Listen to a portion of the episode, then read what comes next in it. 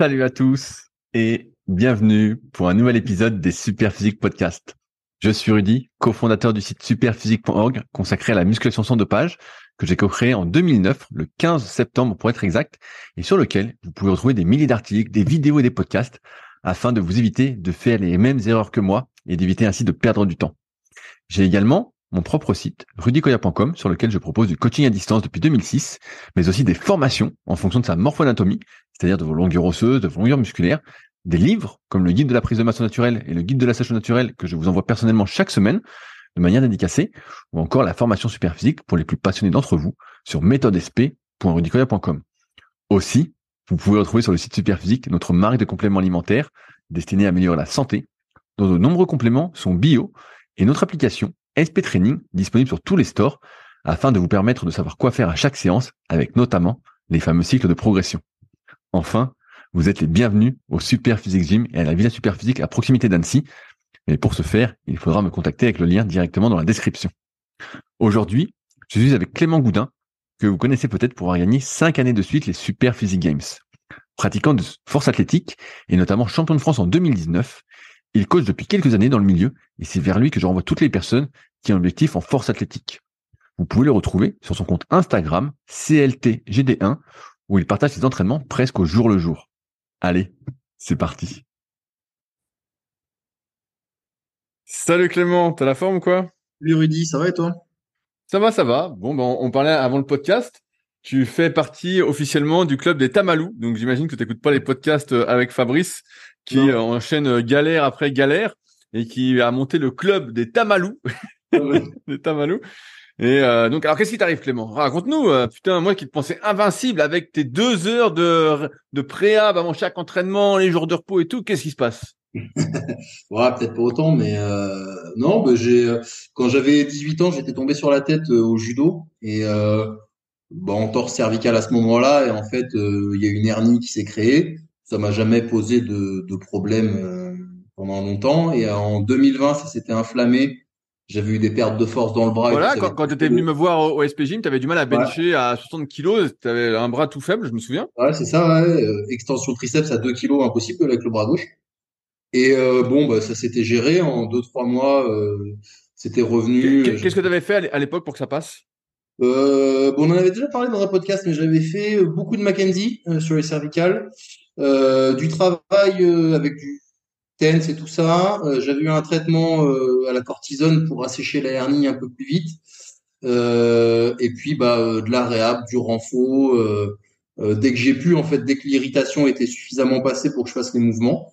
Et puis bah, au bench, j'avais été très très patient. Et tous les mouvements où j'étais pas fort, en fait, j'essayais de les contourner. Je les faisais en tempo avec pas lourd pour garder le pattern.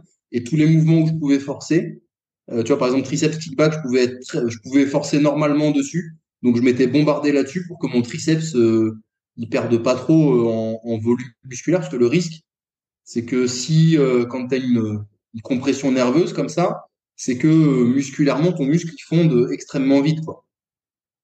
un peu comme quelqu'un qui, bah, qui aura un accident de voiture et une section de la moelle épinière en, en 72 heures, si la moelle épinière est sectionnée, le mec, il a perdu presque l'intégralité de sa musculature au niveau des jambes vu qu'il n'y a pas d'influx nerveux qui arrive, le, le muscle fond euh, vitesse grand V.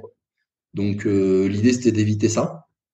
Et euh, là samedi, bon bah, ça allait nickel. Et puis samedi, je me suis réveillé avec une tension dans la au niveau de la hernie, elle s'est un petit peu irritée. Alors je sais pas pourquoi, je sais pas comment. Donc ça m'a un peu gêné sur deux trois jours. Mais bon, pas au niveau de ce qui s'est passé en 2020, mais là ça va se, se gérer gentiment. Mais j'ai préféré être prudent sur le début de semaine, tu vois, et pas forcer comme un âne euh, pour que ça s'inflamme encore plus et que là, ça vienne tout bloquer et que j'en prenne pour euh, trois mois. Non mais ce qui est fou, c'est ce que tu me disais, c'est que étais, euh, tu te sentais en super forme, tout allait bien, et puis d'un coup, tu, tu te lèves et paf, il y, a une merde quoi. Ouais, bah je sais pas, j'ai dormi peut-être dans une position où j'aurais pas dû, ou peut-être ça s'est un peu trop verrouillé, ou tu sais, t'as tellement de... en fait, tu sais, j'ai réfléchi et le jeudi, donc deux jours avant, j'étais à la SPTT, j'ai fait un squat et au moment où je fais le squat, il y a quelqu'un qui est rentré dans la salle et j'ai tourné la tête pour regarder qui c'était sur le côté. Et je pense que c'est ce mouvement-là qui est tout compte, c'est le mouvement automatique là. Euh, j'ai pas senti sur le coup, mais je suis persuadé que c'est à ce moment-là en fait que il y a un petit truc qui s'est fait et puis par dessus avec la fatigue musculaire et compagnie, ça a réveillé le, ça a réveillé le truc. Mais bon, ça va. J'ai fait en sorte que ça empire pas et normalement, à partir de lundi, je peux reprendre le cheminement normal de de ma programmation. Donc j'aurais perdu une semaine, ce qui est un moindre mal par rapport aux trois ou quatre mois que j'avais perdu en 2020. Quoi. Est-ce que c'est pas frustrant moi, moi, je remarque, j'en parlais avec mon père euh, cette semaine, on en, on en parlait tous les deux au téléphone, et je disais, bah des fois tu as l'impression que tout va bien, tout va bien, et puis au fur et à mesure que tu vieillis, des fois tu fais, euh, tu sais, ça n'existe pas un faux mouvement, mais genre euh, là, tu vois, tu tournes la tête alors que tu fais un squat, mais bon, rien de, ça c'est pas le mmh. mouvement, tu dis, je vais me niquer comme ça, quoi, et paf, putain, t'es niqué, tu dis putain, mais c'est alors que, tu vois, et j'avais une question avant de te laisser la parole, c'est est-ce que ce que tu avais fait en 2020 pour euh, justement euh, renforcer euh, ton cou, on va dire, la musculature de ton cou, est-ce que tu l'avais gardé un peu dans ce que tu faisais ou tu avais complètement abandonné depuis? Non, je l'avais réduit, mais du coup, bah, je vais en remettre plus. c'est et le problème, tu vois, c'est ce qu'on disait la dernière fois, c'est-à-dire que tu sais, tes besoins, bon bah ils, ils évoluent et on avait mis le paquet sur la hanche et puis machin et les pecs et tout, et en fait tu peux pas tout faire donc après, tu gères un petit peu les priorités. Et c'est vrai que j'avais réduit un petit peu tout ce qui était euh, cervical. Bon bah faudra en remettre. Et puis euh, et puis voilà quoi. C'est sûr que c'est plus plus le temps passe et plus c'est exigeant. Et en fait c'est de plus en plus d'efforts pour de moins en moins de résultats. Mais bon, c'est c'est aussi c'est aussi un petit peu comme ça le sport. Puis c'est comme ça pour euh, c'est comme ça pour tout le monde. Si tu veux rester compétitif, il faut faut se donner les moyens quoi. Bah, je ne sais pas si tu suis un peu les, autres sports. Euh, je sais pas si on parle de sport, notamment du foot. Moi, j'écoute, pas mal euh, l'équipe. Euh, j'aime bien les, présentateurs, ils sont assez, assez marrants. Et bref, et dedans, souvent, ils, ils, bah, ils parlent de foot. Et euh, quand les gars ont 35, 36 ans, ils disent ah bah les mecs c'est normal qu'ils soient blessés, ils commencent à être vieux, ils vont moins vite, faut les ménager, tout ça. Et moi j'écoute ça comme j'ai on, a pris le même âge, tu dois avoir un an de moins que moi, moi je vais avoir 36. Et, et ça me fait sourire. Je me dis mais attends, ils sont jeunes les gars, ils ont pas grand chose quand même. Et dans le sport de niveau, on voit que quel que soit le sport, en fait, vers 35-36 euh, ans, tu es considéré comme vieux et souvent les gars arrêtent leur carrière parce qu'en fait, physiquement, pas que dans le foot, hein, dans d'autres activités, en fait, leur corps les lâche ou du moins ils n'ont pas, je peux pas dire le, courage, mais euh, l'envie et le temps de faire plein de travail pour pas avoir mal parce que finalement, ne pas avoir mal, ça. devient un entraînement, quoi. Bah, il y a plusieurs choses qu'il faut voir. C'est que, à part dans les sports d'ultra explosivité, tu vois, comme le sprint, le saut en longueur et tout, je pense qu'il y a une majorité de sports où tu peux performer pendant longtemps. Après, dans les sports co, par exemple, tu parles du foot, je pense que la réalité, c'est que les mecs à 35 ans, c'est pas forcément là. Tu as des mecs, effectivement, qui font pas les efforts nécessaires et qui se retrouvent à être dépassés. Mais après, tu as des super athlètes comme Cristiano Ronaldo qui, physiquement, sont loin d'être dépassés, tu vois. Euh, et qui, finalement, se blessent pas tant que ça et qui restent euh, compétitifs. Par contre, l'autre réalité, c'est que je pense que les nouveaux qui arrivent sont de plus en plus doués et euh, tu as l'impression que les mecs sont moins bons. Si on prend moi, mon, mon niveau, finalement, j'ai presque jamais été aussi fort que maintenant. Mais par contre, mon classement euh, au niveau français actuel, il est vachement moins bon. Tu vois, il y a 3, 4, 5 ans, je faisais partie des meilleurs. Bah, j'ai été champion de France. Et là, maintenant, dans ma caté, je fais partie des 10 meilleurs, tu vois. Parce qu'il y a plein de jeunes qui, bah, qui sont juste meilleurs. Et pour autant, je suis aussi bon, voire un peu meilleur que ce que j'étais à l'époque. Mais comme les autres, ils arrivent et qu'ils sont plus forts, bah, je passe pour un nul. Mais au final, euh, tu vois, c'est, pas forcément que j'arrive. Alors forcément, c'est plus dur de progresser, etc. Euh, puis les kilos deviennent de plus en plus chers. Et c'est de plus en plus d'efforts pour de moins en moins de résultats. Mais c'est aussi parce que tu es supplanté par des mecs qui sont juste meilleurs, qui ont commencé plus jeunes, qui ont peut-être plus de qualité, que les méthodologies d'entraînement elles ont avancé et que du coup bah, ils sont meilleurs plus tôt, etc., etc. Donc, euh, je pense que c'est plutôt ça le truc, en fait, que réellement. Euh, un footballeur qui a gagné beaucoup d'argent et qui a fait quand même beaucoup de sacrifices, parce que le sport pro, c'est assez difficile, peut-être qu'à 35-36 ans, il a effectivement pas envie de se faire chier à faire euh, une heure, une heure et demie de, de réhab tous les jours, en plus de, de son entraînement quotidien, voire bi-quotidien avec le club, plus le match, plus bah, sa vie de famille, plus euh, tous ces trucs-là, je peux le, je peux le concevoir. Mais bien, bien sûr, bah, c'est ça en fait. Moi, ce que je remarque euh, avec les années qui passent, c'est que là, tu dis que tu es un peu meilleur, par exemple, que euh, quand tu avais été champion de France de de force, mais pour avoir grappillé quelques kilos, ça t'a demandé beaucoup, beaucoup plus d'efforts et beaucoup plus de temps. Je sais pas, moi, je me souviens quand j'avais 18-20 ans, je faisais du développé couché, je faisais mon cycle de progression entre guillemets, je le planifiais, puis ça montait tout seul. Mmh. Aujourd'hui, si je faisais que ça, putain, mais en fait, euh, c'est pas que j'aurais mal partout, mais je suis obligé de faire plein d'autres trucs à côté pour me renforcer, pour limiter les risques de blessures, tout ça. Et en fait, ça demande beaucoup plus de boulot euh, dix ans après pour être un peu meilleur, quoi. Et je trouve des fois c'est euh, c'est difficile parce qu'en fait c'est hyper crevant. Tu sais, bah on, en parle souvent. Tu as plein de trucs que tu peux faire pour améliorer euh, comment euh, ta forme physique, ta force, tout ça. Euh, tu vois, on a, on a souvent parlé dans le podcast ensemble de la respiration, mmh. notamment du breath better, de l'aérofit, bref, tous les accessoires qui peuvent exister. Mais pareil, à chaque fois que tu rajoutes quelque chose, c'est de la fatigue en plus. Moi, je le vois actuellement parce que je bosse avec Thomas euh, de training thérapie avec qui on fait un petit coucou. Euh, j'ai un petit truc au, niveau de l'épaule qui m'emmerde un peu. Ah, euh, ouais, ouais, bah, je, suis avec Thomas. vu, vu qu'il est pas, vu qu'il est, il est pas très haut, c'est un juste ressort des choses. Et, Thomas, Thomas, c'est un champion de l'épaule, donc il va bien s'occuper de toi pour l'épaule. Ouais, ouais.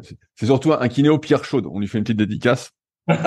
il, avait sorti cette fois. Cette fois, ça m'avait fait sourire. Pierre chaude, Pierre chaude, infrarouge et, et électrostimulation. ouais, les, les, les, Pierre chaude, j'avais bien aimé. Mais bref, et, et, donc, en fait, tu te rends compte à la fin que euh, tout ce travail, en fait, que auparavant tu faisais deux trois étirements et puis hop, ça soulageait direct. Je me souviens, euh, tu avais un, un, début de tendinopathie, tiré, hop, c'était passé. Là, en fait, même l'entraînement pour ne pas avoir mal, c'est un vrai entraînement en fait. C'est euh, c'est exercices où t'en chies. La dernière fois, je faisais euh, je faisais des exercices, il y avait ma copine qui était là, elle me dit mais attends, elle me dit euh, mais c'est ça qui te fait faire là, mais il dit, il me dit tu forces comme un fou. Bah je dis ouais. Il me dit, je crois que tu faisais des étirements et tout. Je dis, non, non, pas du tout.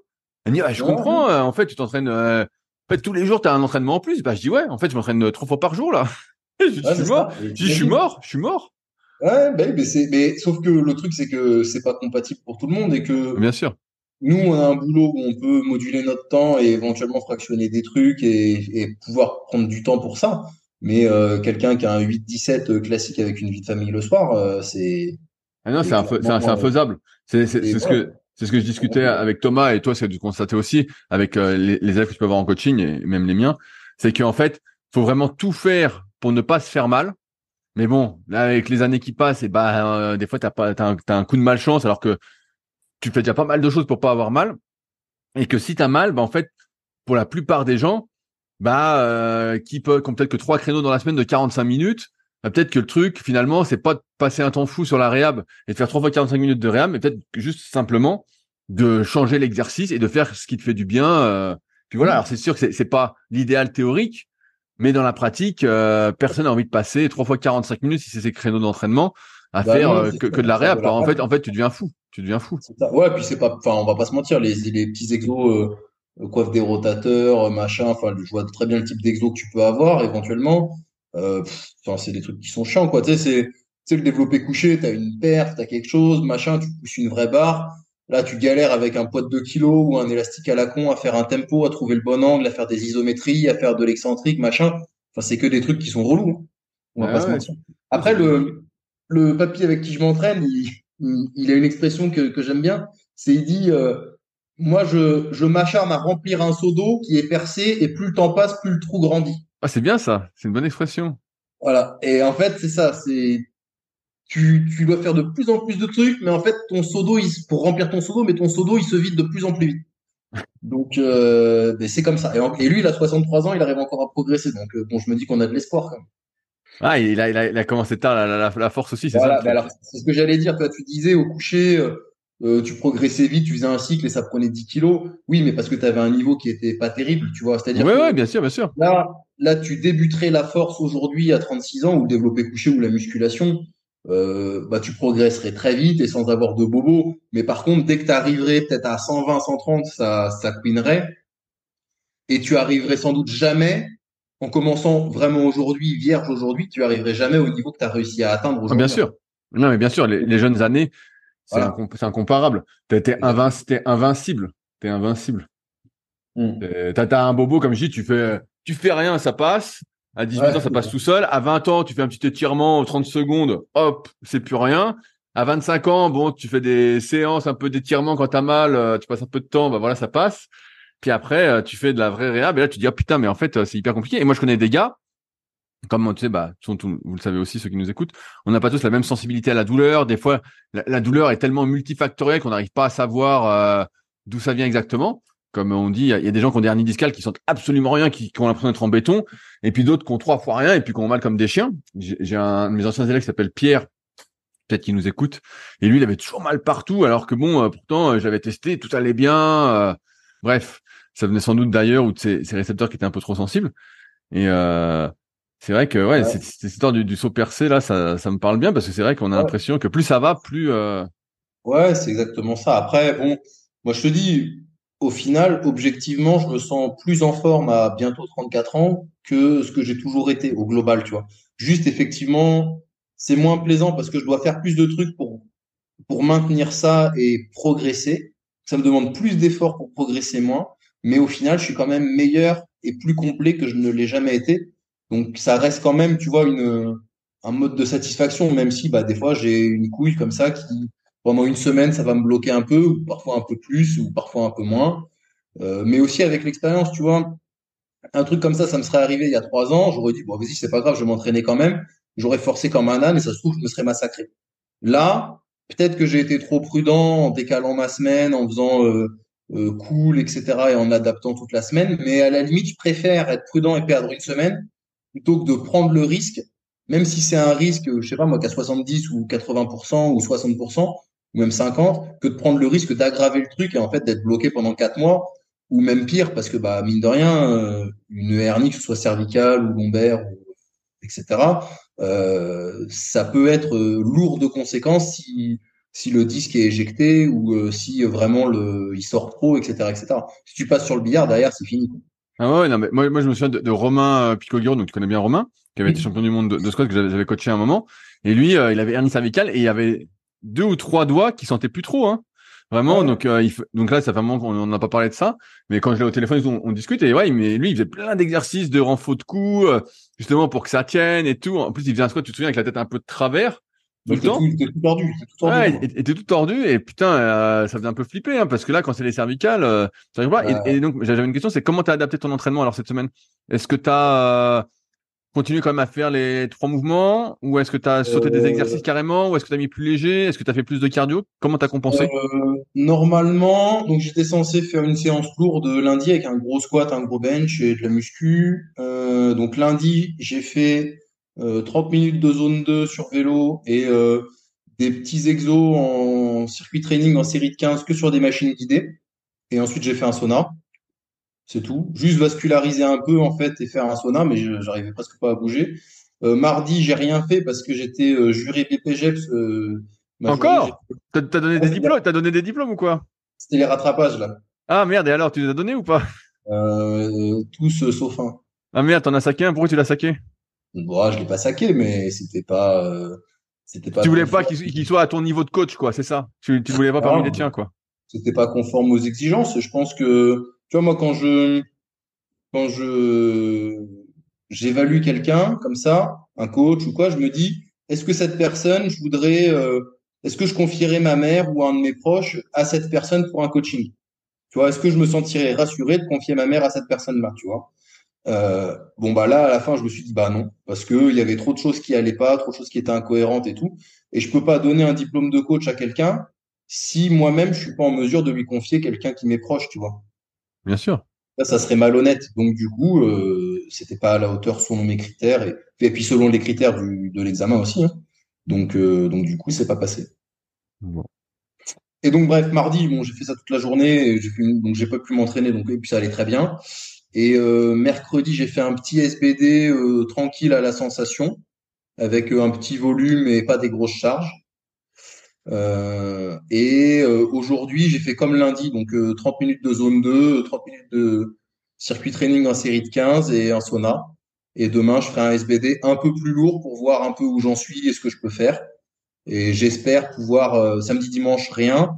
Et, et lundi, j'espère pouvoir reprendre la, le cours normal de ce qui aurait dû être prévu cette semaine. Est-ce que tu as déjà mis en place des exercices là pour euh, ton coup? Ouais, ouais, avec Simon, bah du coup, euh, donc Simon, on est, bah, je l'ai contacté dès dimanche. On a commencé à mettre des choses en place dès dimanche. Alors dimanche, j'étais très irrité, donc il n'y avait pas grand-chose à faire. Euh, j'ai dû immobiliser la tête tellement j'avais mal. Et à partir de lundi, j'ai pu commencer à faire des petits exercices, des petits mouvements. donc d'abord sur basé sur du Mackenzie, Euh, lundi, j'ai eu un rendez-vous kiné, donc on a travaillé avec ma kiné euh, pour euh, relâcher un peu tout ça, etc. Et là, j'ai refait un rendez-vous kiné et avec Simon, on fait évoluer les exercices au jour le jour en fonction de ce que je peux faire. Là, ma capacité de mouvement, elle est un peu supérieure. Donc, on est toujours sur du Mackenzie. On a rajouté des petites isométries, mais pas trop, pas trop douloureux, enfin pas trop fortes, tu vois, plutôt des isométries antalgiques. Et puis, bah, petit à petit, on va faire évoluer pour, pour que ça rentre dans l'ordre, Je, me, je crois me souvenir, à l'époque, tu avais fait un peu de. Comment ça s'appelle euh, Pro, Pro FTS. Ouais, Pro FTS, tu avais fait, non? Euh, J'avais fait du Pro FTS, mais euh, le pro, j'en fais toujours du Pro FTS, mais plutôt pour mon iliocostal et pour toutes mes composantes rotatoires sur les obliques, l'iliocostal et compagnie pour le dos. Ok, ouais, donc là, pour le coup, t'en es pas encore là alors? Non, et pour ceux qui savent pas, du coup, Pro FTS, donc c'est des, des enroulements à l'élastique donc en fait, vous placez un élastique que vous enroulez euh, contre vous, alors à différents endroits en fonction de ce que vous voulez travailler, et vous réalisez des mouvements contre cette contrainte élastique. Et en fait, en gros, bah, l'élastique cherche à vous faire tourner dans un sens et votre euh, votre système va chercher à, aller contre cette rotation. Et donc du coup, vous allez venir activer des zones et des muscles que vous activez pas forcément euh, en temps normal ou que vous sous-activez, ou alors des zones que vous voulez renforcer et développer. Dans les grandes lignes, c'est ça. Ouais, c'est parce qu'en en, muscu, pareil, Fabrice l'avait expliqué un moment, c'est que euh, souvent tu fais des mouvements que dans un sens, quoi. Tu n'as jamais d'exercice en rotation, des inclinaisons, euh, c'est rare aussi. Souvent, c'est euh, face arrière, quoi. C'est tout, hein. Mais pour ceux que ça, ceux que ça intéresse, j'ai fait un live avec bah, Simon et Thomas de Training Therapy hier sur mon Instagram. J'ai mis la, j'ai mis la vidéo en réel là sur mon sur mon Instagram. Ça dure une heure. Tu peux rappeler ton, tu peux rappeler ton Instagram?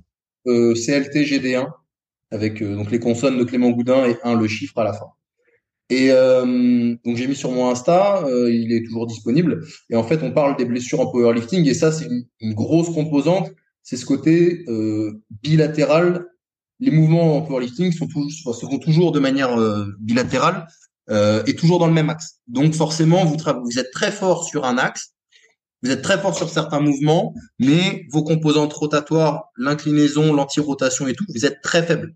Donc en fait, dès que vous sortez un tout petit peu du pattern idéal, soit parce que vous avez une compensation, parce que vous avez mal à un genou ou, à l'heure, ou ailleurs, vous vrillez un tout petit peu, et en fait vous êtes très très fort, mais sur euh, une structure qui est très très faible. Donc forcément, ça peut pas bien se passer.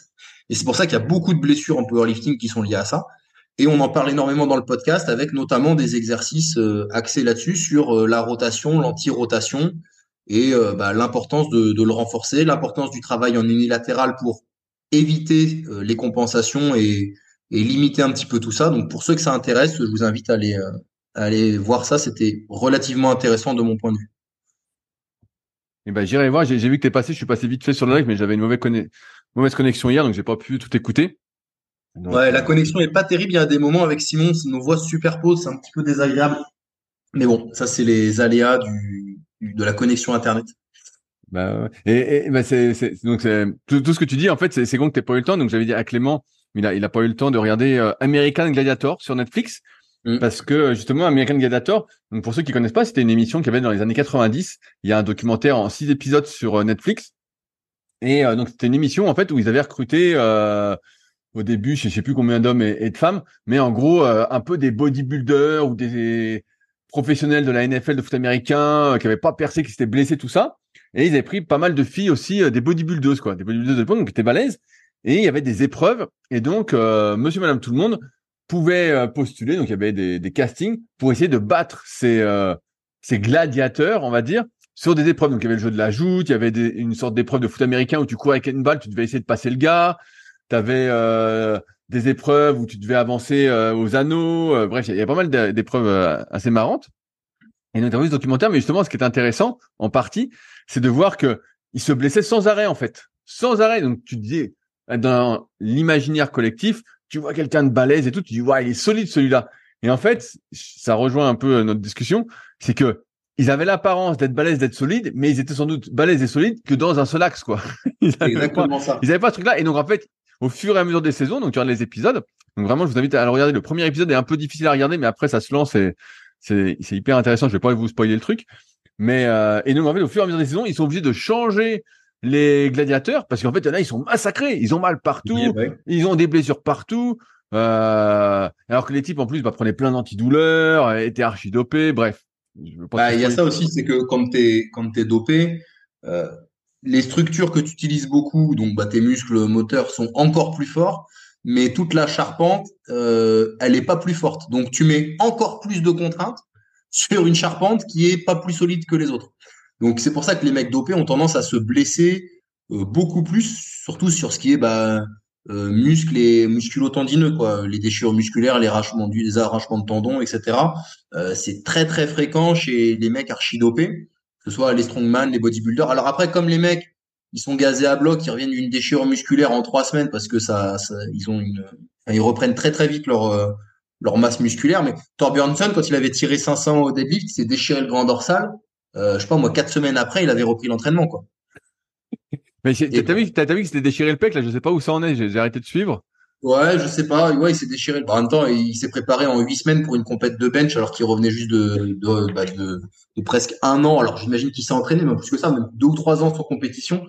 Il avait dû s'entraîner, bricoler un peu et réduire les doses. Et il a repris, il a fait, il a préparé une compète de bench en huit semaines. Il a benché 2,30 ou 2,40. Forcément, ça a pété. Ah ouais, donc voilà, il y avait tout ce, ce, truc sur la guérison là qui documentait un peu. Là, faudrait que j'aille voir où ça en est.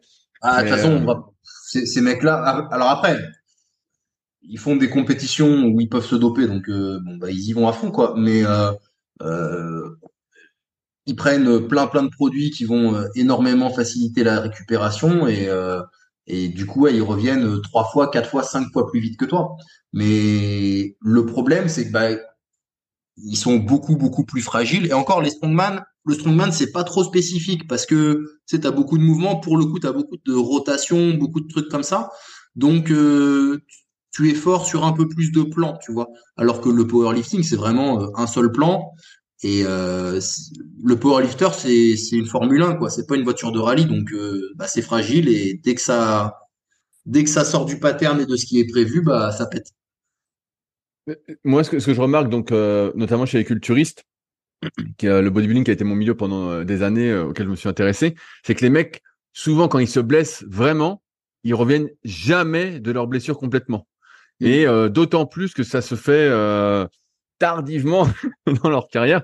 On voit des types qui reviennent jamais. Et donc là, moi, c'était ma question avec, un peu avec avec Thor. C'est est-ce qu'il allait revenir à son niveau avec les produits malgré le fait qu'ils vieillissent est-ce qu'il va revenir ou pas? Et euh, j'ai de gros doutes dessus. Euh. Je pense que oui, parce que bah, Björnsson, on a l'impression qu'il est vieux, mais il n'est pas vieux en fait. Hein. C'est qu'avec les il a 40 ans. Mais je sais même pas s'il a 30 ans. Ah merde Il doit avoir 29 ou 30 ans. il a trop pris le soleil. Ouais, c'est ça, il a trop pris le soleil en Islande. Et euh, c'est connu, il y a du soleil en Islande énormément. Et euh, je pense qu'il va revenir parce qu'il s'est blessé le pec au bench sur une compète de powerlifting alors qu'il est strongman. Et euh, les pecs au strongman, c'est un muscle que tu n'utilises pas beaucoup. Et je suis pas sûr que ça le pénalise énormément, tu vois. Euh, après, tu en as plein, hein, même des gros benchers. Euh, euh, Eric Spoto, quand il, il benchait en équipé, il benchait 450 ou 460 en multipli. il s'était déchiré le pec, c'était sale à fond. et il était revenu, il avait rebenché la même chose un an ou un an et demi après. Donc, euh, pense que euh, ça peut être euh, ça peut être compensable et pour dans le cas de Bjornsson qui est quand même pas si mal encadré que ça je pense et puis il est déterminé je pense qu'il y arrivera bon les, paris sont ouverts mmh. Après dans le body aussi le truc c'est que tu t'arraches un biceps ah ça se voit là t'es nickel ta symétrie ta symétrie elle est foutue quoi tu peux retourner sur scène si t'as un biceps qui est pas symétrique tu perds des points Bien sûr. Mais il y, a un truc que tu as dit tout à l'heure sur lequel je voulais rebondir. Tu parlais que hum, tu n'avais jamais été aussi en forme. Est-ce que tu n'attribues pas ça aussi au fait que tu fais euh, beaucoup, entre guillemets, plus de cardio qu'auparavant? Tu vois, je sais qu'une fois par semaine, tu fais euh, une sorte de circuit cardio à, basse intensité. Avant, tu faisais, tu faisais pas du tout. Pareil, tu fais pas mal de marches. J'ai pas l'impression que tu en mmh. faisais beaucoup aussi auparavant.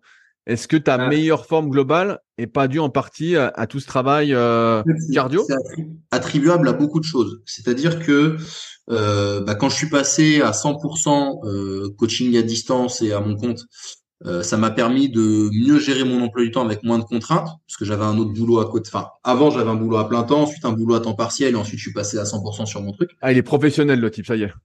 Et euh, bah, ça fait ça fait un moment maintenant, mais euh, donc déjà ça, ça a changé quand même pas mal sur la gestion de mon rythme de vie, aussi bien au niveau du sommeil que au niveau du au niveau du, du bah, de mon organisation et du temps d'entraînement que je pouvais euh, dédier. Je peux vraiment moduler mes entraînements comme je veux, donc ça c'est quand même bien et ça me permet d'avoir du temps en plus pour certaines choses. Euh, donc ça c'est la première chose. Il y a eu effectivement le développement de la qualité des capacités cardiovasculaires. Donc ouais, une à deux fois par semaine, ça dépend des fois. Euh, plus effectivement les marches, j'essaye de, même si c'est un, c'est pas un truc optimal, mais de marcher pour de vrai les 8-10 000 pas tous les jours parce que je sens que ça me fait du bien et j'aime bien, tu vois, je vais écouter un podcast, je vais écouter de la musique, je marche un peu, j'aime bien, tu vois. Ou après une séance, tu vois, tu fais une grosse séance, derrière tu vas marcher un peu, ça permet de redescendre, c'est agréable. Euh, donc c'est des choses que je fais en plus. Et puis bah la réhab avec euh, avec training thérapie, hein, euh, où j'ai quand même gagné beaucoup plus de capacité de mouvement. Tu vois, tu vois avant, bah, je m'asseyais, je sais pas moi, dans, sur ma chaise de bureau pour me relever, j'avais mal à la hanche, j'avais le genou qui tirait, le dos, machin et tout. Plus de raideur, etc. Tous ces trucs-là, ça s'est un petit peu éliminé, donc ça permet de d'être un peu mieux, de pouvoir forcer un peu mieux dans ta vie de tous les jours. Tu te sens plus mobile, moins raide, moins douloureux. Et en fait, tous ces petits trucs-là qui sont mis bout à bout, alors c'est difficile de dire qu'est-ce qui est lié à quoi. Et je pense que c'est un petit peu tout. Et j'ai un peu plus de sommeil aussi. Et ben, quand tu mets en place toutes ces composantes, une alimentation un peu mieux, un sommeil un peu mieux, moins de stress parce que je gère ma vie comme je le veux, euh, le cardio, euh, la mobilité à côté, etc. Bah, quand tu mets et le, le changement de programmation en revenant avec Alex avec quelque chose qui est plus adapté à moi, bah, avec tous ces toutes ces facettes, euh, bah, je me sens mieux, plus fort et dans une dynamique de développement et effectivement je suis plus complet globalement, je suis en meilleure santé, en meilleure forme et ça se répercute sur mes barres. C'est un tout pour moi. Mais j'ai pu le faire parce que j'ai du temps en plus euh, de par mon évolution euh, dans mon travail. Et est-ce que tu sens que tu aurais l'énergie pour en faire encore plus de petits trucs à, côté, en plus de ton entraînement de power, de la, la marche, le petit cardio que tu fais, de la réhab que tu fais? Est-ce que tu as encore l'énergie? Moi, j'ai l'impression que j'ai pas tant d'énergie que ça. Pour, pour rappel, euh, comme tu as pas écouté la semaine dernière, moi, je fais à peu près deux heures d'activité, on va dire cardio par jour, pas deux heures du même truc. Euh, si je fais pas deux heures, je fais une heure et puis j'ai muscu. Donc voilà. Euh, j'ai ma réhab là que je fais, mais ce sont, je faisais déjà plein de trucs de mobilité, tout ça. Ça me prend bien euh, 45 minutes, une heure par jour, hein, tout compris. Hein. Donc euh, tu vois, j'arrive vite à, trois heures par jour, quoi, trois quatre heures par jour s'il y a muscu. Euh, et je sens que je suis pratiquement à, à ma limite en termes euh, en termes d'effort quoi. Après je suis rincé quoi, vraiment euh, donc faut bien que je m'organise pour pas faire ça trop tôt parce que sinon après ma journée elle est morte, je suis crevé. Je bosse vraiment bien avant. Est-ce que toi tu as encore de l'énergie? Moi, je le vois pas tellement comme un manque d'énergie, mais plus comme un manque de temps parce que après euh, tu vois, j'aimerais bien euh, pouvoir mettre une zone 2 en plus dans la semaine. Euh, pour faciliter un peu la récup et tout. Mais, mais, mais, si c'est une zone 2 de 30 minutes de vélo, tu pourrais déjà le faire. Bah oui et non, c'est-à-dire que euh, euh, c'est des contraintes de temps parce que tu vois, pas, alors pourrais avoir un vélo chez moi, hein, mais euh, mais c'est euh, des contraintes logistiques. Tu vois, tu dois aller à un endroit à la salle pour faire ton vélo, etc. Donc en fait, c'est 30 minutes de vélo, mais en fait, c'est une heure de ton temps. Tu vois ce que je veux dire? Ouais, ouais, ouais je, je, vois. C'est, pas comme moi. Moi, j'ai, tout mis sur. Euh... T'as tout mis chez toi, voilà. Ouais, moi, moi les, appareils de cardio sont chez moi. La salle, la, le Super Physique Gym, donc ma salle, elle est à, à 10 minutes. Donc, mm. mais sinon, mes appareils de cardio sont chez moi. Tu vois, là, j'hésite même à me racheter un rameur pour chez moi pour varier euh, les différents cardio, mais ouais. Pour ces raisons-là, c'est un petit peu ma question du moment. C'est est-ce que je m'achète un un un, un, un, bike ou pas, un, un biker ou pas, tu vois je, c'est un peu mon questionnement du moment. Je, je pense, je vais je l'ai pas encore fait, mais je pense que je finirai par le faire, justement pour pouvoir le caser comme ça et pas être limité par la contrainte de temps. Parce qu'après, bah, c'est des, ça veut dire que que la partie travail, je dois la faire un peu plus vite, donc avec un peu plus de stress un peu plus de pression. Et tu vois, il faut toujours euh, voir le ratio coût-bénéfice. Et puis après, la contrainte temps, c'est aussi un impact sur euh, ta vie perso et ta vie sociale. Et je veux pas non plus que euh, cet impact, tu vois, parce que ça, j'ai déjà fait à une époque de, de entre guillemets tout faire pour tout optimiser dans ma vie et tout, euh, en réduisant peut-être un peu la vie sociale, machin et tout. Et en fait, tu deviens barjot. Et finalement, le ce que tu as gagné en en faisant plus, bah tu l'as tellement perdu par la contrainte psychologique que en fait, t'es pas gagnant. Sur ouais, le... évidemment, t'es pas meilleur. T'es pas surtout. Donc toi, t'as as un, meilleur, as un bien meilleur niveau que moi, mais surtout que Là, comme tu l'as dit, tu t'entraînes beaucoup pour gagner un petit peu. Tu sais très bien que tu seras plus champion de France, que les sélections équipe de France, ça sent quand même le, roussi maintenant, vu les gars qu'il y a devant. Donc finalement, tu t'entraînes surtout pour le plaisir, quoi.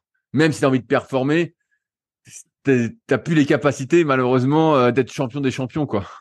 Ouais, je vais faire comme si j'avais pas entendu cette phrase. Mais, ouais, moi, moi, j'en ai pris, j'en ai pris conscience il y a, il y a, il y a quelques temps.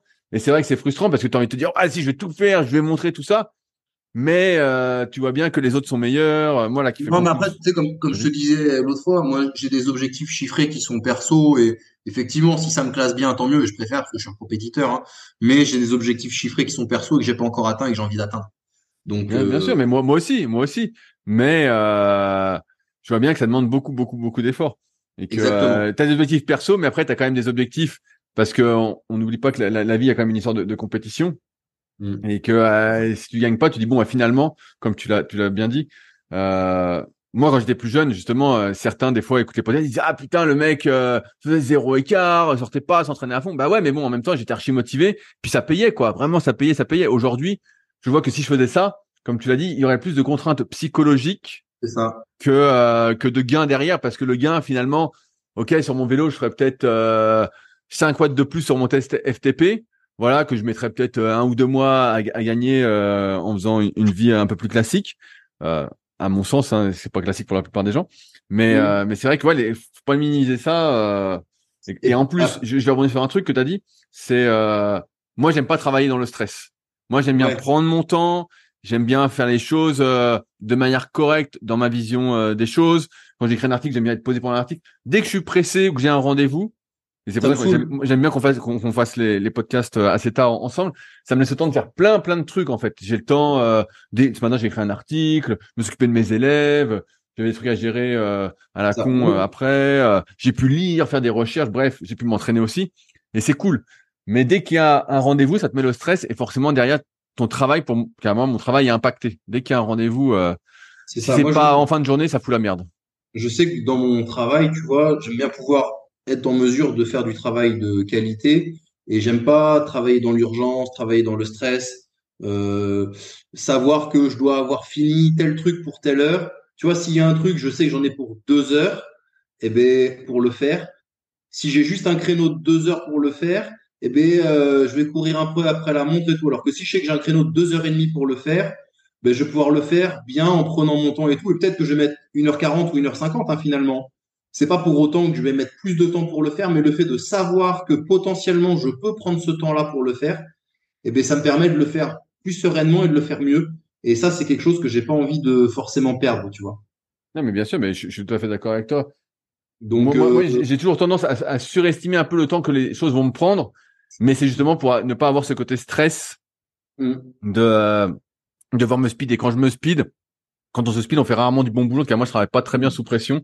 Et euh, toi non plus, j'ai l'impression. non, mais et puis après, bon, on a des rythmes de vie qui font qu'on est obligé d'être un peu organisé. Tu vois, mardi, euh, je me suis levé à 5 heures du matin. De 5 à 8, j'ai fait euh, les retours de mes athlètes. De 8 heures à 17h30, j'ai fait non-stop les, les rattrapages parce qu'on en avait plein à passer. Comme c'était ma seule dispo de la semaine, bah, du coup, il les a tous mis ce jour-là parce qu'il n'y avait pas d'autres coachs vraiment disponibles à ce moment-là. Euh, et derrière, bah, recoaching. Enfin, j'avais des coachings, donc j'ai fait mes coachings et derrière, j'avais, j'ai dû reprendre le travail pour mes athlètes et tout. C'était une journée euh, full, 5h, euh, 22h, quoi. Ah ouais, bah, je vois bien. D'ailleurs, je sais pas si tu as, suivi, euh, je sais pas si j'en ai parlé dans les Super Podcast. Je vais donner des cours l'année prochaine, en plus du BPGEPS, au CQP Personal Trainer. Est-ce que tu as suivi cette histoire? De Broussal Ouais, ouais, il y a, bah, y a Aurel qui m'avait contacté pour me demander. Et donc, je voulais en, parler un petit peu euh, sur la formation, puisque tu en parles. Et euh, c'est assez drôle. Donc le programme est, très euh, réduit comparativement à un BPGEPS. Ouais. Forcément, tu as beaucoup beaucoup moins de temps. Et donc euh, sur euh, l'intégralité de la formation, j'interviens deux fois deux jours. Et donc je suis le, seul à parler de tout ce qui va être hypertrophie entre guillemets, prise de muscle. Donc moi, je vais faire tout ce qui est partie qui m'intéresse. Ils, ont quatre jours sur l'hypertrophie dans le CQP. Bah, je sais pas comment ça s'organise, mais ouais, il y a que quatre jours. Hein. C'est moi qui fais cette partie-là. Il y a deux fois deux jours, quoi. Ouais, donc bah oui, bah deux fois deux jours, ça fait quatre jours. Quatre jours que de quatre jours sur l'hypertrophie, t'as intérêt d'être bon. Parce qu'il y a quand même pas mal de trucs à transmettre sur bah, les cycles de progression, euh, la surcharge progressive, euh, les temps de récup, euh, le volume qu'il faut, etc. Alors, en, théorie, dans de ce que voulait faire l'école où je suis Sport Léman, ils n'ont pas encore mis en place le CQP. Le CQP serait plus réservé aux personnes qui ont déjà pas mal d'expérience, qui sont déjà dans la muscu en fait. Et il y aurait le BPGEPS pour plus ceux qui sortent de l'école ou qui ont une licence euh, STAPS par exemple, qui ils sont assez jeunes, pour un cursus un peu plus long. Mais euh, mais ouais, donc là je suis en train de voir pour le, programme que je vais faire, je suis en train d'en parler. Donc moi je vais faire encore une fois tout ce qui est analyse morpho-anatomique, construction de programme en rapport, et j'essaierai de voir ensuite derrière et bah justement, euh, comme tu l'as dit, les temps de récup, le choix des exos, le nombre d'exos, euh, les fourchettes de récup. Bref, c'est un gros programme quand même en quatre jours. mais, euh, j'ai hâte de voir en tout cas ce que ça va donner parce que euh, c'est c'est vraiment une formation accélérée quoi. Donc je sais pas, je m'attends à des personnes qui sont qui soient plus motivées que lors d'un BPGEPS dans le sens où elles sont pressées, elles ont déjà peut-être 10-15 ans d'expérience en muscu et j'espère ne pas me tromper. Ouais, bah, ce qu'il y a, c'est que si tu as une formation accélérée avec un mec qui a vu de la lumière et qui a six mois de muscu. Euh, ah ouais, là, c'est mort. Ah non, là, là, c'est mort. Mais par contre, effectivement, le gars qui pratique depuis 10 ou 15 ans, euh, qui a de la bouteille, qui a beaucoup pratiqué et tout, et qui en fait veut juste un bout de papier pour euh, légitimer son intervention, ça me va parce que la réalité, bon, c'est triste, mais tu as des mecs qui pratiquent depuis 15 ans, qui ont déjà donné des petits conseils à plein de gens, etc., et qui beaucoup renseigné qui sont 100 fois plus compétents pour coacher que euh, des mecs qui, à 20 ans, euh, passent un BPGEPS, euh, ont à peine fait de la muscu et ont tout juste les paires parce qu'elles sont très accessibles. Hein. Bien sûr, bien sûr. Non, mais moi, j'en ai connu plein dans les salles, notamment dans ma première salle à Tremblay en France, des mecs qui avaient 10, 15 d'entraînement. Les mecs pouvaient te faire un programme, pouvaient te coacher, pouvaient t'apprendre les exercices, pouvaient te, te faire des cycles. voilà, ni vu ni connu, quoi. Hein. Rien qu'avec l'expérience, quoi. Donc. Bah, c'est sûr. Mais en fait, euh, alors, je sais pas toi, mais moi, faire un programme de musculation dans ma tête, ça me prend 30 secondes. oui, moi aussi. Le, temps, c'est de l'écrire. Oui, ce qui moi, ce qui prend, le plus de temps, c'est de penser au cycle en amont et ensuite de l'adapter semaine après semaine si ça se passe pas comme prévu. voilà. Mais voilà. Ah bah, de toute façon, euh, alors après, il y a toujours des profils différents. Euh, tu vois, si on parle powerlifting et que je prends euh, un mec qui, qui fait du power de 10-15 ans, qui a déjà des petits bobos, qui a déjà euh, des forces, des faiblesses, une manière de s'entraîner, etc. et des contraintes, le programme, il va me prendre du temps à être élaboré. Mais un mec euh, euh, lambda avec un niveau moyen, ça va très vite en fait. tu vois un peu ce qu'il a fait, tu vois un peu son niveau, tu vois ses forces, ses faiblesses, ça va très très vite. Et après, tu fais évoluer. Alors effectivement, si tout se passe comme prévu, c'est très facile et ça va vite. Là où ça peut être un peu plus problématique, c'est bah, s'il y a un truc où il progresse pas trop, s'il y a un truc où il y a euh, une tension ou une inflammation qui se réveille, etc. Où là, tu vas devoir adapter et ajuster. Mais un programme où tu n'as aucun ajustement à faire parce que le plan se déroule sans accroc, euh, clairement, euh, quand tu as des connaissances, un niveau de compétence et de l'expérience, ça va très très vite. C'est pour ça que les gens, pour moi, quand ils prennent un coaching, ils payent pas du temps de travail, ils, achètent des compétences en fait. Bien, sûr, bien sûr, ils achètent l'expérience et le gain de temps qu'ils vont avoir à ne pas avoir à réfléchir entre guillemets à une problématique peut-être qu'ils vont découvrir et que toi en tant que coach, forcément moi ça fait presque 20 ans que je coach, toi ça fait euh, peut-être presque 10 ans hein, que tu coaches, je sais pas exactement. Bah, avec l'expérience, le nombre de personnes qu'on a coachées, forcément il y a plein de trucs, plus les problèmes qu'on a eu personnels ah bah, sur l'entraînement, qui font que on a déjà pas des solutions toutes prêtes, mais 90% euh, des solutions euh, à 95% des problèmes quoi honnêtement, moi, en tant qu'athlète, j'ai rencontré un certain nombre de problèmes. Euh, en tant que coach, j'en ai rencontré un certain nombre aussi parce que bah, quand tu as coaché des centaines de personnes, forcément, tu as connu des centaines de cas de figure, aussi bien dans leur vie perso que au niveau physique, etc. Tu vois, le, mec qui se fait virer de son boulot, euh, le mec qui, quitte sa copine, etc. C'est aussi des choses qu'il faut prendre en compte en tant que coach parce que si le mec il est en pleine séparation, en plein divorce ou je sais pas quoi, qui va déménager et que toi tu lui envoies des cycles à, à 90-95% en lui disant oh euh, faut que mentalement et nerveusement tu sois présent, ça va pas bien se passer, tu vois. Donc c'est aussi des choses auxquelles il faut que le coach euh, s'adapte, tu vois. C'est une réalité. Mais ça, quand tu l'as vécu une fois, deux fois, trois fois euh, avec différents athlètes, bah tu sais parfaitement t'y adapter aussi bien dans le discours que dans le programme. Et en fait, bah c'est pas quelque chose qui te prend du temps. La première fois que ça t'arrive, voilà. Et au niveau des blessures, bah j'en parle dans le, le fameux live qui est sur Instagram du coup là dont on a parlé hier en powerlifting, les zones un petit peu à risque, c'est quoi? C'est les genoux, les hanches, le dos et euh, épaules pec. Grosso modo, c'est toujours plus ou moins ces zones-là qui ramassent un tout petit peu. Donc, euh, bah, tu le sais. Donc, tu fais un petit peu de prévention sur ces zones avec différents exos. Selon la morpho-anatomie du gars, s'il est breviling, longiligne, tu sais si ça va plutôt être au niveau des genoux que ça va se passer ou plutôt au niveau des hanches et du dos. Et en fonction de ça, bah, tu adaptes la prévention. Et puis après, le jour où il y a un truc qui se présente, eh ben, tu modules le format, tu modules les intensités, etc. Mais ça, c'est quand tu l'as vécu que tu sais le faire, c'est pas dur à faire en fait. Mais par contre, quand tu l'as jamais vécu, que tu n'y es jamais confronté, eh ben, t'as pas les solutions. Tu es devant des portes qui sont fermées. Ben ouais, non, non, mais mais il y a un autre truc que je voulais aborder avec toi. Là, tu parles de rajouter, euh, si tu pouvais en tout cas, de la basse intensité dans ton, entraînement. Pourquoi tu rajouterais pas euh, de l'intensité, euh, de la plus haute intensité sur euh, ton biker ou sur une autre modalité de cardio? C'est-à-dire que je le fais déjà. quand j'ai commencé, donc avant j'étais à 5 entraînements semaine. j'ai en avril de l'année dernière, donc 22, j'ai je suis passé à quatre entraînements de force plus un de cardio et avec la mobilité training thérapie euh, répartie sur les cinq jours. Euh, ensuite, petit, donc c'était un cardio basse intensité. Ensuite, petit à petit, euh, j'ai ajouté le week-end un autre cardio basse intensité.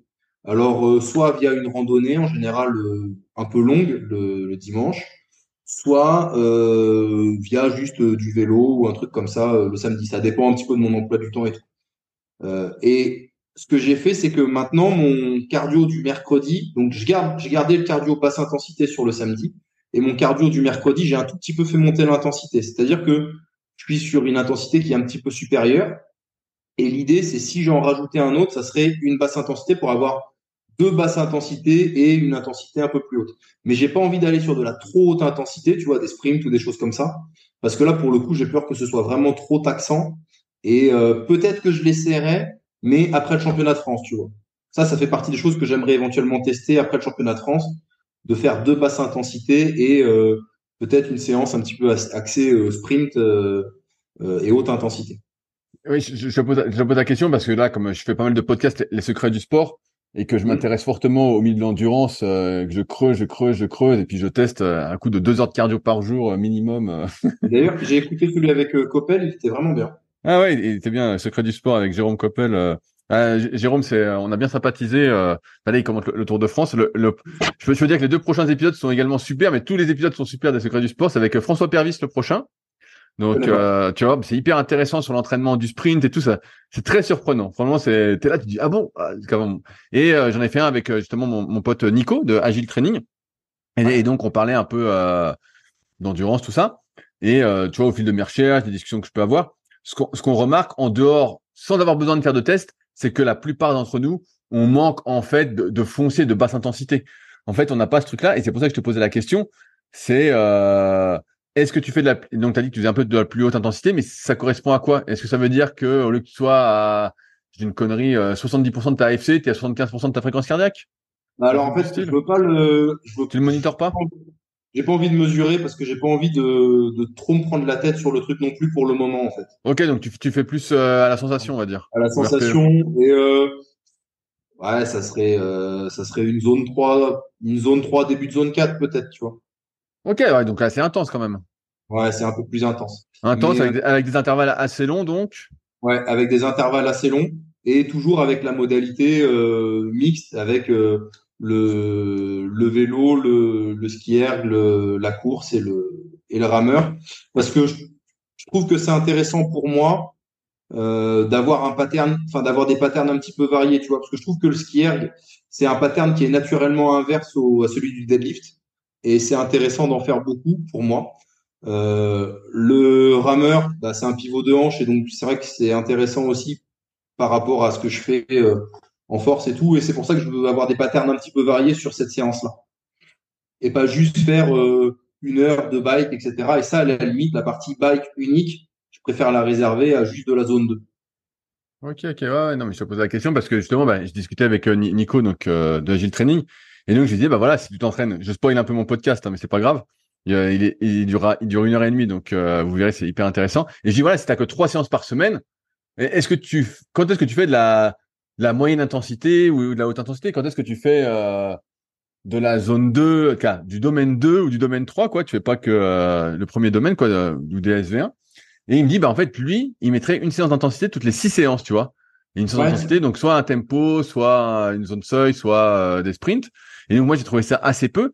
Et c'est vrai que c'est pour ça que je te posais la, la question, c'est que moi, quand je viens de la muscu, j'ai toujours tendance à vouloir forcer, forcer, forcer, même si je vais pas à l'échec, euh, pas loin en tout cas, et euh, de se dire là, finalement, ce qui nous manque, même sans faire de test, et si tu fais un test, tu en rendais compte, c'est qu'on a un seuil 1 tellement faible qu'en fait, euh, si on faisait que de la basse intensité, on progresserait super bien, quoi. Vraiment, euh, Mais tu vois, je vais normalement avec Nico, on a discuté, on va sans doute, euh, il, voulait m'inviter peut-être sur Endurance 30. Donc ah bah peut-être je, j'interviens, enfin je, on en discutera avec lui, mais au, en force, par exemple, on n'utilise pas de RPE en dessous de 5. On utilise les RPE de 5 à 10. Tu vois, ça n'existe pas. On considère que c'est des intensités d'échauffement ou qui sont pas intéressantes. Or, en course à pied, par exemple, euh, ou vélo, etc., euh, ils vont parler beaucoup de RPE 2, RPE 3, RPE 4, tu vois. Bien, bien sûr, bien sûr, des, trucs où tu as l'impression de, rien glander, quoi. Alors que nous, ils n'existent pas. Tu vois, si on devait le transposer en force athlétique, bah, ça voudrait dire que moi, je ferais des triplés à 50-60%. Bien sûr. Je ne fais presque jamais ça dans mon entraînement. Jamais, jamais, jamais. Euh, peut-être que ça aurait un intérêt, toi, pour euh, développer du pattern, etc. Puis c'est que ça te permet d'accumuler du volume gratuit, entre guillemets. Et y a ma curiosité, elle est piquée par ça et je suis intéressé, je serais intéressé de le tester, mais bon, je me dis que j'ai pas forcément trop beaucoup d'années encore devant moi et que ça serait peut-être gâché de le tester, tu vois. Donc, euh, je suis mitigé là-dessus.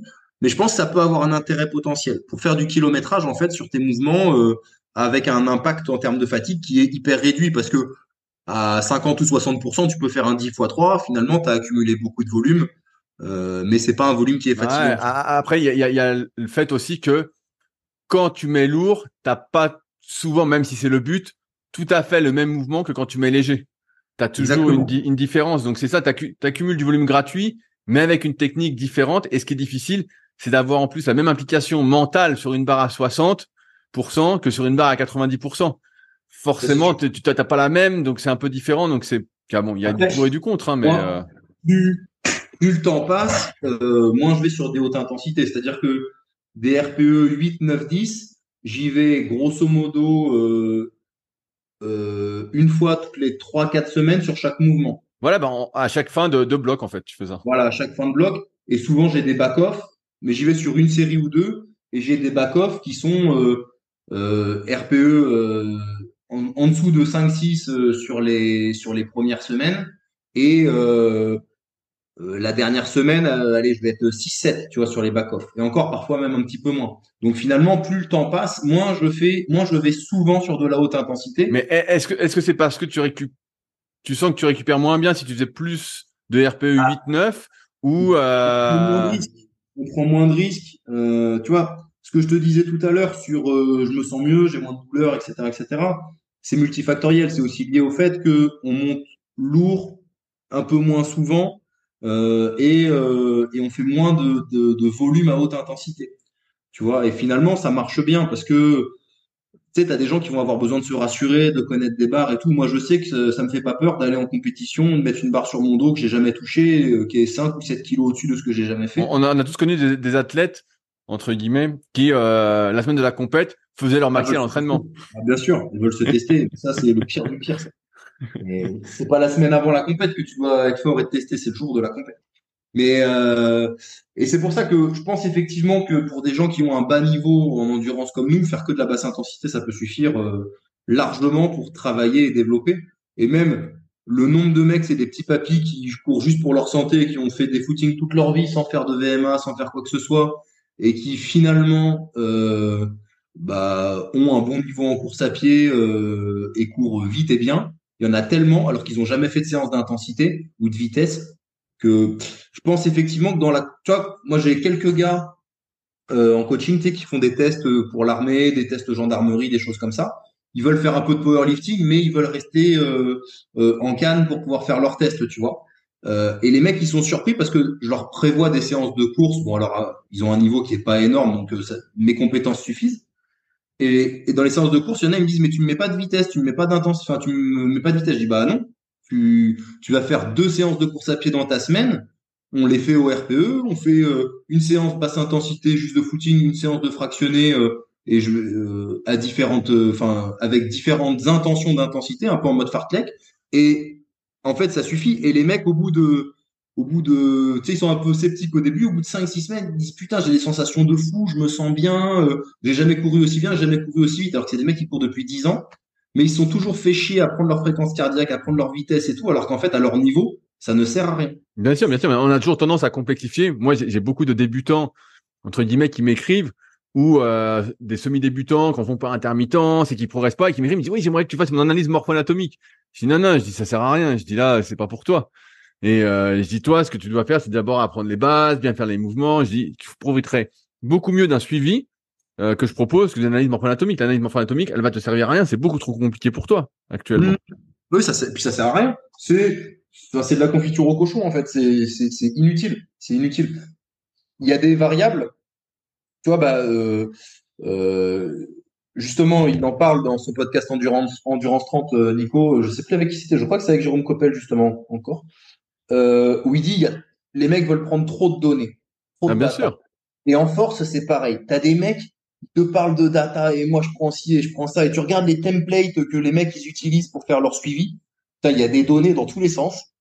Je regarde le truc et je me dis mais il y a que des trucs inexploitables parce qu'en fait il y a tellement de trucs qui sont impossibles à corréler. Tu ils vont te dire il y a euh, six mois il a fait un bloc, il a très bien réagi à ça, à ça, à ça. Je vais lui remettre le même truc. Bah ouais, mais peut-être qu'il y a six mois, il dormait bien et que maintenant, il dort mal. Peut-être qu'il y a six mois ou il y a cinq mois, il y a un bloc qui n'a pas marché, mais parce qu'il s'est engueulé avec sa femme ou que son boulot s'est mal passé. Donc, du coup, tes datas sont complètement biaisées. Et tous les mecs qui se branlent sur des datas qui ne servent à rien, tu vois, ils sont à fond dans la donnée, la donnée, la donnée. Mais en fait, ils sont tellement le nez dans la donnée qu'ils regardent pas leur athlète, ils écoutent pas leur athlète et ils en perdent le principal qui est euh, bah, la réalité du terrain. Et je pense que aussi bien dans la course à pied que dans la muscu, que dans la force, que dans tout, on veut aller sur des choses trop complexes et on s'éloigne du terrain. Et en fait, alors que c'est quand tu écoutes les gens, que tu regardes ce qui se passe et que tu connais ton métier, c'est hyper simple. Mais on veut tout complexifier. bien sûr, bah, je peux te donner plein, d'exemples là-dessus. En, kayak, ils utilisaient à un moment, je sais plus comment ça s'appelle l'appareil, pour voir justement euh, l'accélération que tu donnais au bateau à chaque fois. Sauf qu'en fait, ça donnait des. Genre, je dis une connerie, je dis, euh, j'ai plus les chiffres en tête. Hein. Mais par exemple, tu accélères le bateau de tant de mètres par seconde à ce coup de pagaie là. Euh, L'autre séance un peu moins, là un peu plus. Et en fait, tu faisais rien de la donner. Tu dis, bah ouais, mais on sait très bien qu'il faut accélérer le bateau. Donc, je l'accélère de ça ou ça. Euh, de toute façon, euh, je suis un peu niqué. Et moi, c'est un peu pareil quand j'avais fait un test. et c'est un truc que je me suis noté en plus aujourd'hui. Je me suis mis une question, c'est quoi le progrès? Parce que tu peux aussi te tromper et te concentrer sur l'amélioration des données. Et te dire putain j'ai j'ai progressé en termes de, de seuil de ceci cela et puis tu fais ta compète et en fait t'as pas progressé quoi tu vois? Et alors qu'à l'inverse moi je me souviens j'avais fait un, je fais un test par an donc euh, avec Sean mmh. sur euh, l'ergo kayak et euh, quand j'avais fait le test sur l'ergo kayak bah, j'avais pas progressé. J'avais même régressé un peu quoi. Et je me dis putain et donc on en avait parlé on avait fait une vidéo. Et je dis bah j'ai pas progressé en termes de valeur physiologique mais sur l'eau j'ai gagné 30 secondes. Ouais mais c'était peut-être aussi juste pas le bonjour. Ouais, là, voilà. Évidemment, il y a, il y a la reproductibilité de gestes, mais il y a aussi le fait que des fois, tu te fais chier avec des données qui finalement reflètent pas complètement la performance que tu vas faire.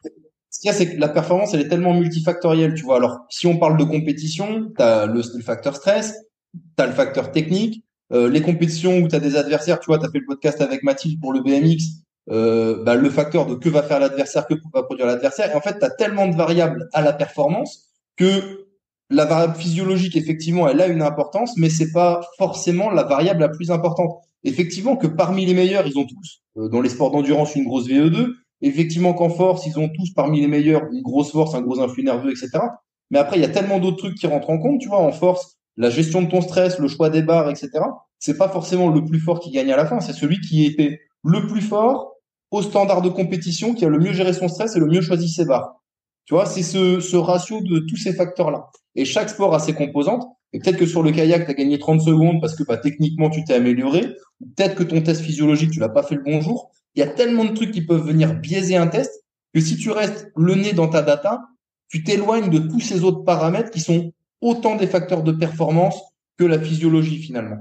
Et à haut niveau, tu le vois, hein, dans le vélo ou ailleurs, c'est pas forcément les mecs qui ont les plus grosses VO2 qui font les meilleurs résultats en course. Hein. Bien sûr, bien sûr. Bah non, mais je suis tout à fait d'accord avec toi. J'ai écrit un article il y a quelques semaines là-dessus sur le fait que j'avais enlevé ma montre. Avant, j'avais ma montre et je regardais absolument tout. Et puis là, fait un moment que je regarde plus grand chose. plus grand chose. Mais, euh, mais c'est vrai que des fois, on se perd avec des datas qui, qui n'ont pas de sens, quoi. Qui n'ont, euh... Je pense que voilà, il faut pas. C'est bien d'avoir des datas. Voilà, mais faut, faut, faut, faut, les faut les choisir et pas se disperser. Tu vois, dans, dans le cardio, tu peux regarder plein de trucs. Tu peux regarder ta fréquence cardiaque, tu peux regarder ton taux de lactate, tu peux utiliser ton RPE, tu peux utiliser ton HRV, tu peux utiliser tes seuils ventilatoires. Bref, tu, tu peux faire une liste. Euh, comment tu récupères entre les séries, ce qu'on appelle le HRR. Euh, tu peux utiliser ta FTP, tu peux utiliser la puissance. Enfin bref, il y a des dizaines de trucs que tu peux utiliser. Mais à la fin, si tu utilises tout, bah tu t'es paumé quoi. Tu dis alors que finalement, tu, te concentres sur un, un, un, ou deux trucs. Et moi, moi j'aime bien deux trucs. Je trouve que deux trucs c'est bien euh, de ce que je peux lire, de ce que je teste. Mais au-delà, je pense que c'est beaucoup de complications pour euh, pour pas grand chose quoi. C'est plus de complications que de gains. Tu veux que je te dise honnêtement, moi j'utilise un peu de data. Euh, je, je, regarde en gros les volumes, les tonnages et euh, et je le corrèle à la progression et euh, et au bobo. Tu vois. C'est-à-dire que pour moi, un mec qui euh, progresse pas trop, mais qui n'a pas de douleur sur un mouvement, je peux lui augmenter le volume. Par contre, s'il progresse bien, enfin le volume global, tu vois, en rajoutant une série ou en rajoutant des reps, mais euh, si je vois qu'il qu progresse pas trop, mais qu'il a déjà des tensions, mais je vais peut-être pas trop toucher au volume, tu vois. Et, en fait, c'est quasiment que ça que j'utilise et j'essaye de faire monter le tonnage parce que évidemment ton tonnage et ton volume annuel, c'est ce qui va créer de la progression. Plus tu vas augmenter ton volume de travail et ton tonnage, plus tu vas euh, a priori euh, être en progression et susciter de la progression, mais par contre, sans tomber dans euh, l'extrême qui va créer de l'inflammation et des douleurs. Tu vois en gros, moi, je regarde quasiment que ça en termes de data et je regarde eux leur ressenti. Ils ont un petit truc à remplir une fois par semaine sur le niveau de fatigue, le niveau de motivation. Tu fais comme un, un questionnaire de wellness, quoi. Ouais, c'est ça, c'est un petit, un petit simplifié. Et ça me permet juste de jeter un œil. Si je vois que le mec, euh, il en a plein le cul, il est pas motivé, qu'il est fatigué et tout, c'est un indicateur quand même de fatigue. Et tu vois, en fait, je, je c'est que ça. Et pour moi, euh, et puis bah forcément les discussions que je vais avoir avec eux, à la fin des blogs, souvent je leur dis bah comment tu t'es senti, comment t'es, est-ce que là t'es fatigué, est-ce que t'es bien, puis tes athlètes à force tu les connais, tu vois. Et au final, plus tu te mets à connaître les athlètes, quand il y a des mecs, tu les as depuis deux ans, trois ans, quatre ans, les datas, tu les regardes même plus, en fait. Parce que ça sert. Quand tu connais bien ton athlète, ça sert à rien, la data. Enfin, à rien. À pas grand chose, du moins. Parce que tu le vois réagir, tu sais comment il est, et t'as pas besoin d'un, si tu le connais, que tu vois ce qu'il fait, bah, t'as pas besoin d'incarner pour voir qu'il est en train de cracher ou pour voir qu'il est en train de progresser. Hein. Non, mais bien sûr, bah, je, suis tout à fait d'accord avec toi. Hein, finalement, euh. finalement, la, communication, euh, Reste ah la base, quoi. Voilà. Bah, la base, la base de la base, c'est ça. C'est être proche de tes athlètes, être proche de ta discipline et connaître ta discipline et voir comment les gens réagissent et échanger avec eux, discuter avec eux. Euh, si tu as le nez dans la data et que tu t'occupes pas de ces trucs-là, ça peut pas fonctionner. C'est c'est impossible, c'est impossible. Et puis bah, de se baser sur l'essentiel, parce que tu vois, on parle là des de la zone 2, de, du, du travail respiratoire, de la mobilité, machin et tout. Mais dans mon cas, bah, le travail principal, ça reste quand même faire du SBD, essayer de progresser là-dessus, faire monter mon volume là-dessus, tu vois. Euh, c'est ça l'objectif. Mais simplement, je sens que plus le temps passe, plus si je veux pouvoir durer, il faut que je sois capable de faire d'autres trucs parce que sinon, si je me spécialise trop, bah, je vais avoir de plus en plus d'emmerdes. C'est pour ça que je généralise un peu plus. Et en généralisant plus, bah, je progresse mieux finalement. Oui, oui, t'élargis ta base finalement au, au lieu de, de, rester, euh, de devenir de plus en plus spécialiste et de plus en plus restreint. Bah, c'est ça. Donc, je sais que les progrès, ils sont potentiellement moins importants, mais ils seront potentiellement plus durables. Et je serai en mesure de maintenir mon niveau déjà plus longtemps, d'avoir une baseline qui soit plus large et plus solide. Et plus ma baseline sera large, plus je pourrai, pendant un pic, pendant euh, une, un pic de performance ou euh, un affûtage, etc., aller chercher haut en prenant le moins de risques possible. Alors que, en étant beaucoup plus spécialiste, beaucoup plus agressif et tout, peut-être que je progresserai un peu mieux, un peu plus vite, mais par contre, ça serait beaucoup plus risqué. Et tu arrives à un moment donné où si tu te blesses vraiment, bah en fait, euh, tu, tu redescends et tu repères tout. En fait, l'enjeu pour progresser, à un certain moment, ça devient de prendre moins de risques et de ne plus se blesser. Ouais, bah, t'as bien, t'as bien, t'as bien résumé les, t'as bien résumé les choses. À la fin, de toute façon, comme on disait, celui, celui qui progresse le plus, c'est celui qui ne se blesse pas. et, de toute façon, oui, le, le meilleur, euh, la meilleure des réhab, c'est la prévention des blessures. C'est la blessure que tu n'as pas. Hein. la, la blessure la mieux rééduquée, c'est celle qui n'est jamais arrivée. Hein. Et il y a, y a un facteur, tu parlais de chance et de malchance tout à l'heure, il y a effectivement, je pense, un certain facteur chance et malchance, mais moi j'essaye d'y croire le moins possible, aussi bien pour moi que pour mes athlètes, parce que si je me dis que euh, c'est un facteur malchance si mon athlète se blesse, ben, je me remets pas en question sur moi ce que j'ai produit et ma programmation, tu vois. Euh, bien sûr, non, mais bien, bien, bien sûr, bien sûr. On, on, on essaye quand même de mettre de la rationalité dans ce qu'on fait au, maximum, de trouver, trouver des causes structurelles, de voilà, pour pouvoir agir. C'est aussi le rôle du coach. C'est exactement ça, tu vois, parce que sinon, t'es pas, t'es pas. Sinon, c'est le destin. Sinon, t'es es gros parce que t'es es né pour être gros. voilà, c'est ça. C'est la passivité. On parle pas des gros, on va encore se taper dessus. Voilà. là. C'est la passivité, tu vois. Non, il faut être proactif. Il faut chercher des clés. Il faut essayer de pas se blesser. Il faut essayer de mettre en place des choses cohérentes et intelligentes. Mais, bah, si tu fais 25 séries de squat euh, entre 80 et 90% de, de, ton max dans la semaine, euh, tu sais que a priori tu as quand même beaucoup plus de chances d'avoir un truc qui se passe pas bien que si tu en fais deux fois moins. Bien sûr, non mais bien sûr. Si tu fais 25 séries entre 80 et 90%, faut pas être grand devin pour dire que ça va mal finir au bout d'un moment. Hein. Ouais, ou alors il faut être l'élu. Ouais, il faut, faut être faut être l'élu ou alors tu fais que des séries de 1, tu fais que des singles. ouais, faut déjà, tu fais 25 fois à 90% la séance. Ah ouais, t'es, t'es cuit quand même, ouais, t'es cuit. Je, te la laisse la séance. non, tu fais, tu le fais tous les jours, 5 fois 1 à 90 tous les jours. Ouais, tu fais un squat everyday là, c'est euh, Guillaume Guillou qui prenait ça là pendant un temps. Ouais, ouais. Non, mais ça peut marcher de temps en temps, mais faut pas que ça dure euh, sur le long terme. Ouais, mais t'as des, j'avais vu. Un Et il faut, il faut pas être trop fort non plus. Et ouais, mais euh, euh, comment il s'appelle euh, Max Aïta, là, un mec qui fait de l'altéro, un américain. Je sais pas si ça te dit quelque chose. Non, ça, ça me parle pas. J'avais vu une stat. Lui, il avait tenu donc squat everyday pendant 1300 jours. Oh putain. Et, et donc il a arrêté parce qu'il était en chaise roulante? Non, euh, non, non, parce qu'il squatte toujours bien. Il squatte encore de 90, je crois, Barot. après, c'est un gars qui fait 100 plombes, un peu plus de 100 plombes maintenant. Mais il squattait plus de 300 à l'époque, donc je sais pas à combien il montait sur son squat everyday. Je crois qu'il avait tenu plus de 1000 jours le squat everyday. Ah ouais, mais après, après c'est, c'est qu'une histoire de management de l'intensité pour pouvoir tenir, quoi. Ouais, enfin, c'est chaud quand même. Bah, si, tu, si, si, au lieu de squatter, euh, tu squattes à 80, alors que tu fais 250 en maxi, ça va, tu vois. Oui, mais c'était pas ça. C'était, il montait un peu à chaque fois, quoi. Ah ouais, bon, bah là, là, c'est pas pareil. Et 1300 jours, t'imagines, c'est 4 ans. Déjà, en termes de logistique, ça veut dire que pendant 4 ans, t'as eu un rack à squat et une barre à côté de toi au moins une fois par jour. Donc, bah, euh, il, il, avait une vie, euh, de motiver. ouais, tu sais que t'es pas parti en vacances, que ou alors qu'il y avait toujours un rack à côté, etc., etc. Quoi. Donc euh, c'est déjà rien que ça déjà. Pour moi, c'est une une performance euh, entre guillemets de, de, de lifestyle. Tu vois. Ouais, ouais, bien sûr. Il va, falloir que je te laisse parce que j'ai mon chien qui n'arrête pas de me sauter dessus là, j'en peux plus là. Ah ouais, bah, faut que le promener. Vas-y, esclave, esclave, va promener ton chien. Non, non, mais je, je vois que c'est l'heure. Et là, il m'embête parce qu'on a fait le podcast un peu tard. Je vois qu'il veut, il veut faire la bagarre, je vais le massacrer. Je vais le massacrer. Bref, en tout cas, bah, on a abordé pas mal de sujets aujourd'hui, donc euh, j'espère que ça vous aura apporté encore une fois pas mal de pistes de réflexion pour votre entraînement.